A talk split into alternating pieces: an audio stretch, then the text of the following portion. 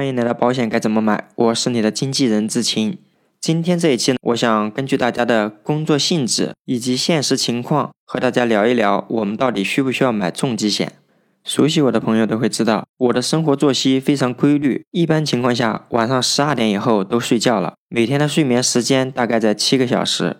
前段时间因为特别忙，每天晚上熬夜都要到一两点。有一天早晨，我醒来以后特别的害怕。为什么害怕呢？如果我长期都是这样的话，得了大病，我们家里怎么办啊？因为我是家里的经济支柱，如果我真的出现了一些大问题，把生活的重任交给我媳妇儿这边，很明显我不放心，因为她从小就没有吃过什么苦。如果让她主要承担我们家里的生活重担，这很明显也不太现实。为什么我非常担心生大病这个问题呢？大家知道，我做保险经纪行业，在我们保险行业，很多公司都是那种代理人制度，就是我们所熟知的代理人。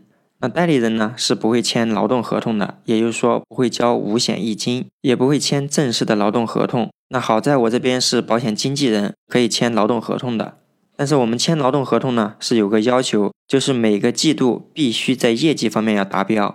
如果我真的出现大病的问题，那个时候我还能给各位委托人做保险方面的咨询，很明显也不切实际了。那么对我而言，也就是说我的业务这一块几乎就做不了了。如果我的团队还是比较大，团队后期这一块可能会给我创造一些收入。但是如果我长期不能工作，也解决不了团队小伙伴的问题，那想必我的团队也会有些问题的。所以我想说的第一点。对于我们这些做业务的人来说，如果真的出现了一些大病，这将对我们的收入造成极其大的影响。如果你是和我一样，主要靠做业务来得到收入的，我们一定要买这种重大疾病保险。只要我们出现的情况符合重大疾病保险里面的具体要求，就能一次性给我们一笔钱，相当于未来几年给我们发的工资。那心思缜密的你可能也想到了，我们签的是有劳动合同。出现了一些大的问题，我们可以向公司申请病假呀。治疗期间，公司是需要给我们发一定工资的。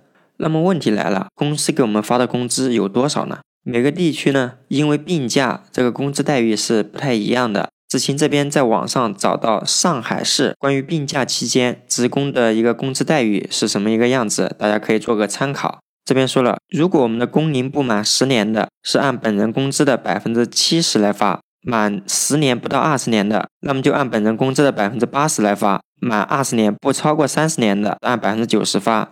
如果是超过三十年以上的，是按我们工资的百分之九十五来发。如果参照上海的这个标准呢，我们发现这个待遇也不错啊，基本上可以按照我们当时工资的百分之七十到百分之九十五来发。这里我们主要要关注两个点啊，第一，如果我们是做销售类型的，也许我们的业务好。一个月可能有几万、十来万都是有可能的，但是我们的基本工资有多少呢？对做销售的人来说，不可能参照我们的具体收入啊。所以这样来看，如果我们的收入主要构成是销售业绩，就是我们的提成，那么真的出现这些问题的时候，即便能给我们发两年的工资，那又怎么样呢？因为这个基数太少了。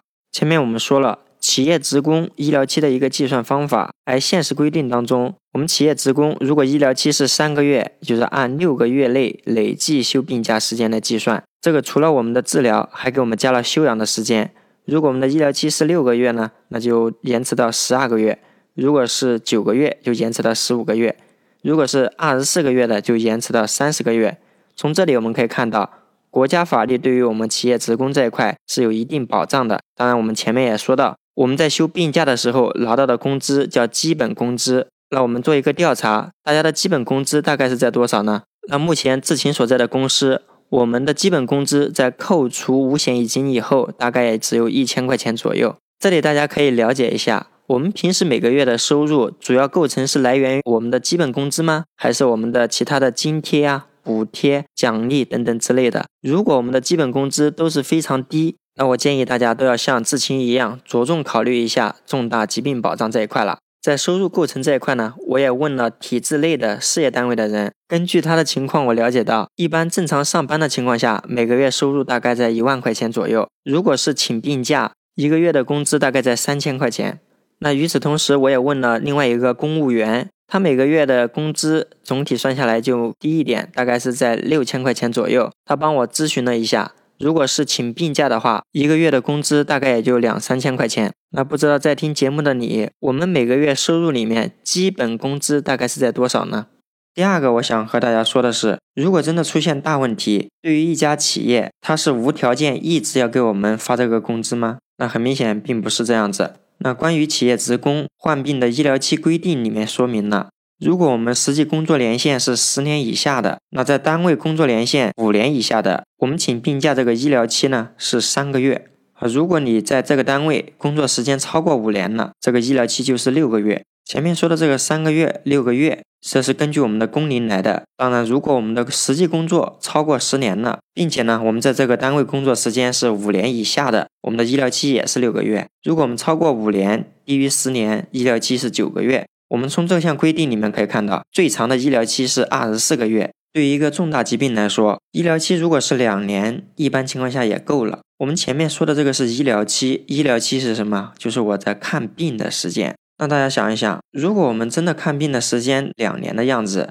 你们有没有在网上得到一些讯息？那因为公司里的这个职工呢得了大病，有的可能三个月，有的可能六个月，解雇员工的有没有？当然，解雇员工单位是需要付一定成本的，这个成本具体是多少呢？知青这里也没有调查。如果一个单位确实想解雇一个员工，一般情况下，解雇他要赔的钱应该比未来整个医疗期要付的工资少吧？不然的话，这个单位为什么要直接解雇他呢？还有一种情况呀，如果真的得了大病，我们的医疗期虽然是这么久，可能治疗的时间够了，但是现在我都已经得了大病了，咱们治完了之后立马上岗了吗？总体来说，一旦我们得了一次大病以后，整个人是元气大伤呀。我们以现在的一个身体健康状况。还能不能继续胜任以前的这份工作呢？我不知道大家是不是和志勤一样的想法。那不管是我平时和我家里人，以及我的同事和朋友聊天过程中，我和大家说，如果我真的得了大病以后，我是真心真心不想工作。那当然了，如果是迫于生计被迫营业，这种也是有可能的。我不知道是不是我们这批九零后、零零后的想法。那不知道大家八零后、七零后是不是这样想呢？那问题来了，不想工作，孩子现在还很小啊，家里的各方面开支都要有，这些开支不会因为疾病的到来而消失，那怎么办呢？所以，对我们这些做业务的人来说，趁着现在年轻，趁着现在健康，多挣一点钱，然后多给自己买健康保险。前面我们主要说了一类人，就是企业的普通职工。如果我们是事业单位或者是公务员的，生了大病以后，我们会出现前面的问题吗？那又会按多少给我们发这个工资呢？可以肯定的是，未来只要是在我们的医疗期以内，可以一直给我们发工资。而且事业单位或者是公务员，这个待遇要比我们普通职工每个月发的这个工资比例还要高了。但你再高，也不可能高过基础工资哈。所以这里大家看，公务员的优势体现出来了。我们普通的企业职工，如果出现生病的问题，他只是在医疗期以内，按照相应的期限来给我们发。如果是事业单位或者是公务员的话，只要是在我们病假期间就可以，没有具体的时间限制，而且病假期间领到的工资比例比我们普通职工要高。那话说到这里，如果是事业单位或者是公务员的话，就不需要买重疾险呢？我个人认为也不见得，因为我们公务员在病假期间发的也只是基本的工资，那其他方面的补贴不会像正常工作的时候还会把它发给我们。再者，如果我们有自己的一些想法。真的出现一些大病以后，因为个人的身体原因不想工作了，那这时候我们就更需要买重疾保险了。那就算我们病后正常投入工作，但是在我们整个病假期间，我们的收入可能也会有缩水。所以我认为公务员呢也是可以加一些重疾保险的。如果是事业单位或者是公务员的话，我们就明显发现这个待遇就好多了。那就比如我们请两个月的病假啊，通常是按原工资正常发。那如果请两个月以上的病假呢？是按我们的工龄来的，如果工作年限不超过十年，那就按工资的百分之九十发；如果超过十年了，这个时候也可以正常发的。那如果病假的时间超过六个月，又怎么算呢？事业单位和公务员不一样，但总体来看，同样的工作年限情况下，都要比我们普通职工能领的基本工资要多。我们前面说了，不同打工人，不管是给企业做普通的职工，还是我们事业单位的人。还是我们公务员分别说了一下，如果出现大病的情况下，公司或者单位怎么对待我们请病假的问题，怎么给我们发多少工资？那如果是我们做生意的人呢？这情况又不一样了。如果我们的事业做得非常成功，即便我们人出现一些什么问题以后，公司还能照常运营，买重疾险的必要性几乎为零。那当然，如果我们的事业目前还没有发展到这种程度，可能你的公司依然还需要你的英明决策，依然还需要你的治理。这种情况下，还是有必要买一些重疾险的。毕竟现在公司离开你还是不行啊。关于谁需要买重疾险，前面我们从患者本人的角度，现实过程中呢，除了我们患者本人，还有一个角色我们一定不能忽略，那就是真的我们出现了一些大病以后，谁来照顾我们？在我们是孩子的时候，那当然是父母来照顾；当我们已经成家立业、比较年轻的时候，那多半都是我们的配偶；那当我们年纪都比较大的时候，配偶这边也没有办法的时候，那只有靠子女。大病以后，有的治疗时间可能都很长，那么对于照顾我们的人来说，这又未尝不是一个损失吗？所以，不管我们做销售还是普通企业的打工人，我们是事业单位或者公务员，都需要买重疾险。如果按必要性来排列的话，做销售的打工人高于一般的企业职工，高于事业单位的人，再高于公务员。好的，本期节目到此结束。如果大家有什么疑问或见解，我们评论区见。知青期待大家的订阅、分享和评论。